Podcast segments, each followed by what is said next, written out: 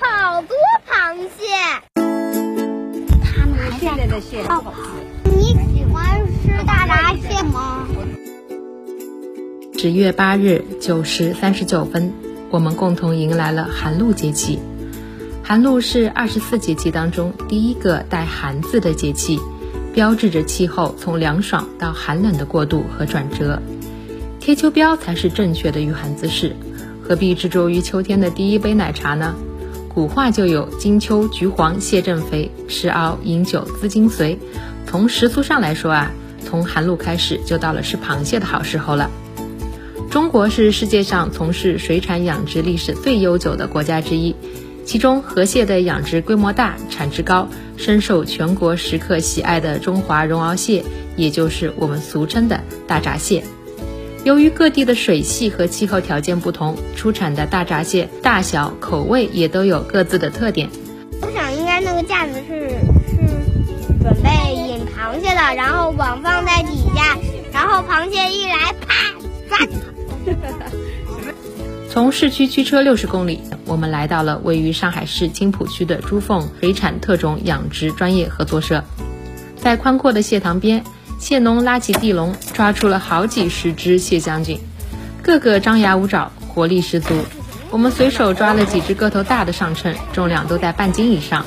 呃，两月份到一月份的时候就是下苗，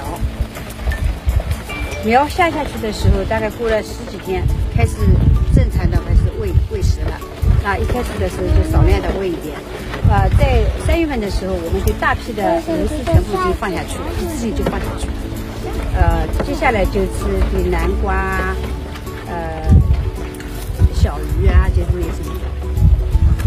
大闸蟹的一生要蜕壳大概二十次，每一次蜕壳都是生死的蜕变，只有经历过蜕变的大闸蟹，才能最后长到膘肥体壮、黄满高肥。珠峰的蟹价格不便宜，是重量和品质，一只要卖到一百二十块钱到两百块钱。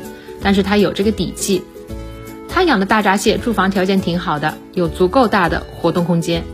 蟹塘还利用水车式的增氧机等设备，促进了水体形成良性的微循环，最大程度的还原了自然环境。他还精心养护水草，投喂螺丝、南瓜，科学搭配饲料。这些都保证了大闸蟹的个头肥美、回味鲜甜。所以我们的水直接就是从太浦河进来的。现在我是一个平方这样一只蟹，所以我们下下去的时候是八百只，就所以说密度比较低，所以它生产的环境比较好，在一百五到两百斤一亩，亩产。太浦河大闸蟹是我们金泽的品牌，也是我们上海的品牌。我希望我们上海的品牌会做得越来越好。让那个质量保证，还有一个呢，让呃上海的市民能吃到我们自己本地的品牌的蟹。横跨这座城市，从被称为上海西大门的青浦区到东海之滨的崇明区，这里是长江水系中华绒螯蟹的发源地。崇明清水蟹也是崇明最具特色的产业之一。在资深老饕看来，生长在咸淡水交汇处的崇明清水蟹口感更具风味。值得跨越百里的奔赴。来来来来，快自己爬！福岛蟹业崇明清水蟹养殖基地是上海市科技兴农项目的创新基地，成蟹的养殖面积约两百多亩，年产量约两吨；蟹苗的养殖面积约八百多亩，年产量一百吨左右。负责人沈亚达告诉记者：“今年螃蟹呢长势比去年还要好一点，因为今年气候。”各方面环境我们也弄得比较好了，而且水质好，水草好，螃蟹就长得好。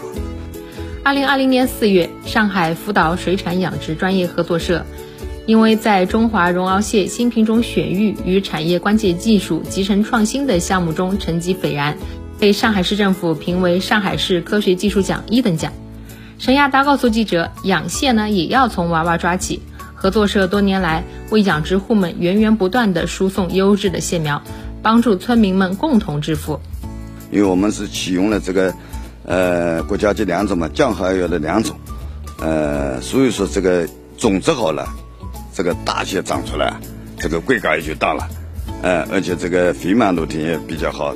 目前呢，我们主要上市的呢就是那个，呃，母蟹。说到吃蟹，民间其实有九雌十雄的说法，所以说寒露前后啊更适合吃母蟹。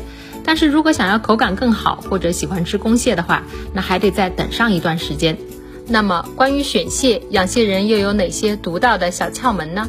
这个我们通称通常讲了，这个看这个背，青背，背发青了，对吧？这个底板要白，那个净着黄毛。关键一点，螃蟹的看肥满度好不好，要看这个这个嘴巴边上的这块东西啊，要看红度怎么样。这块东西呢，一定要发红。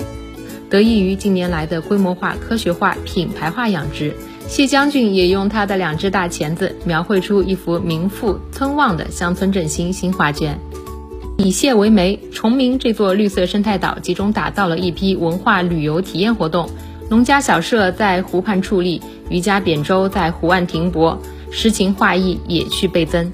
湖中养殖了甲鱼、桂鱼、罗氏爪虾等河鲜，搭配蟹宴，供游客一饱口福。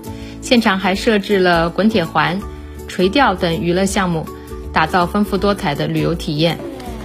我给你讲个关于螃蟹的脑筋转弯吧。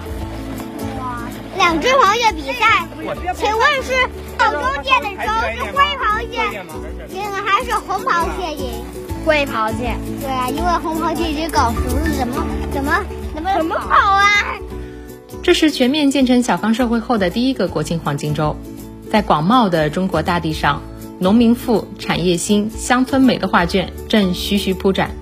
以节气之名，我们将继续行走在田间地头，寻找更多乡村振兴的打开方式。